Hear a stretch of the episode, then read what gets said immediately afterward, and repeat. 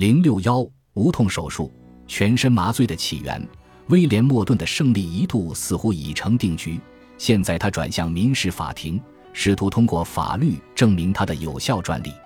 但是，医院的医生们坚持说，他很早就向医院透露了忘川水的性质，因此他可能会被其他机构和慈善组织使用。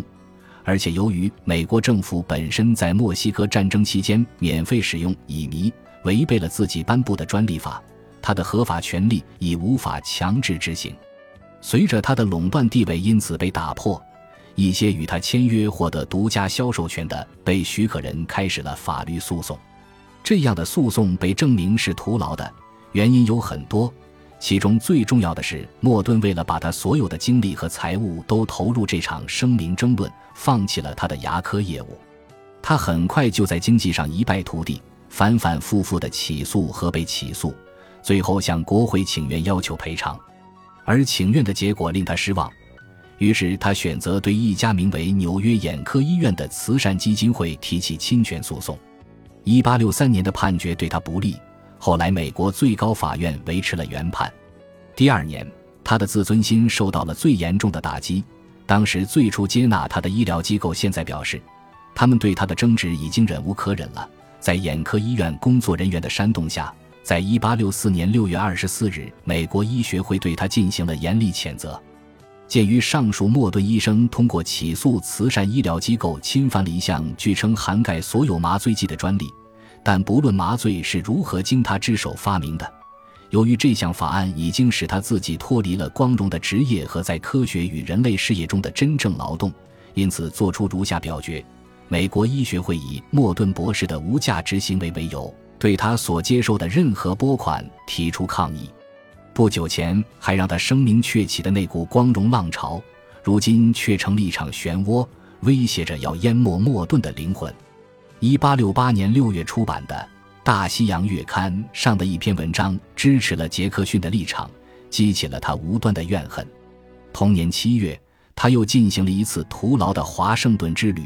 但结果令人失望，让他无法承受。他回到纽约时，正值令人窒息的湿热天气，感到一阵沮丧和恶心。一时冲动下，他决定带他的妻子伊丽莎白乘坐凉爽的马车穿过中央公园。他们的小马车正沿着一条湖边小路疾驰而过。莫顿突然莫名其妙地把马猛然一拉，停下，然后跳了出去，一头扎进湖中温热的水里。他显然很不安，心急如焚的伊丽莎白催促他爬上马车，他勉强同意上了车。他们只行驶了一小段路，他又一次突然从车上跳了下来，身子越过附近的围栏，倒在了另一边的地上，失去了知觉。几个小时后，这位饱受折磨的牙医死于脑出血。威廉·亨利·韦尔奇贴切地将他称为最不英勇的伟大发现者。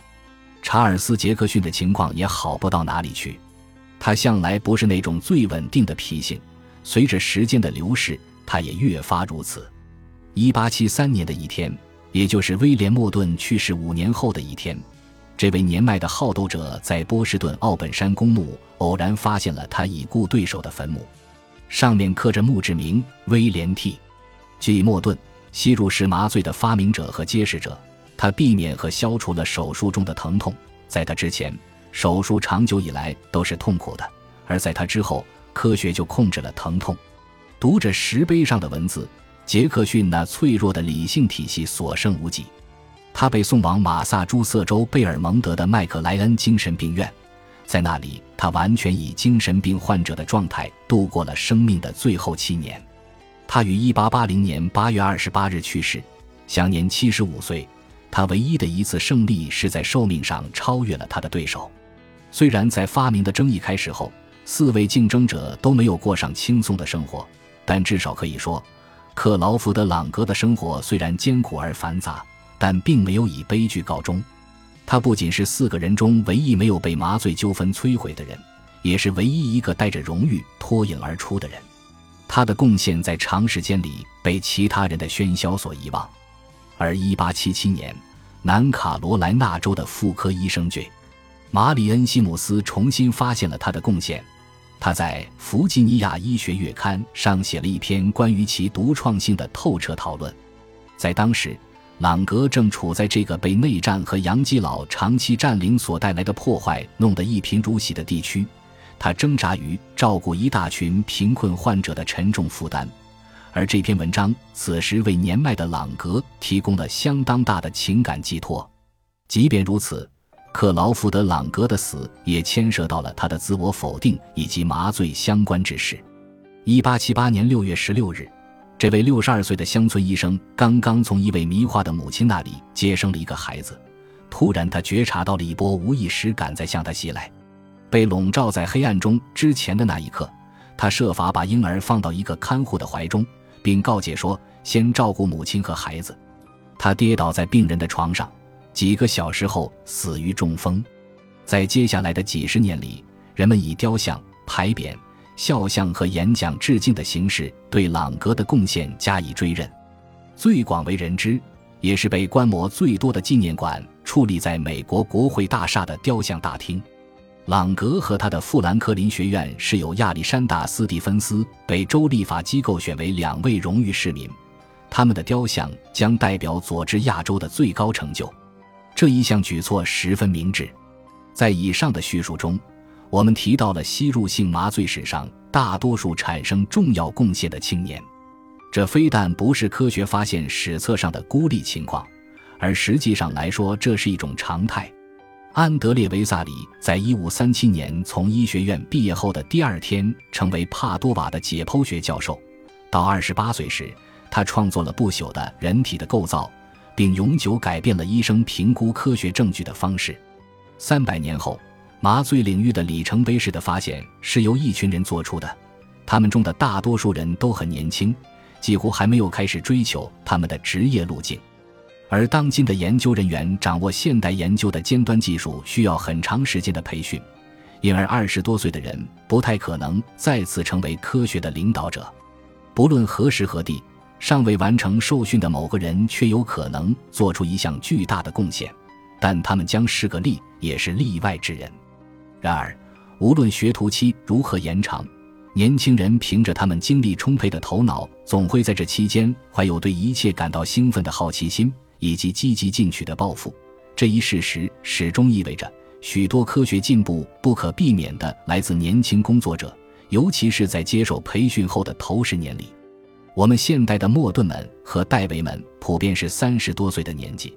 但仍然保持着他们二十多岁时的劲头。虽然威廉·奥斯勒曾办认真的建议让超过四十岁的人退居二线，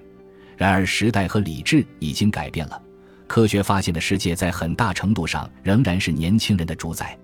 它将永远如此。然而，我们不应该忽视许多研究者在其生产力最后几年所能带来的价值。它产自闲暇时光中的沉思、经验、智慧，对一生中不断发展的思想进行回顾打磨的能力，为我们带来了视角和哲学观点，并时常提出一个撼动科学殿堂的概念。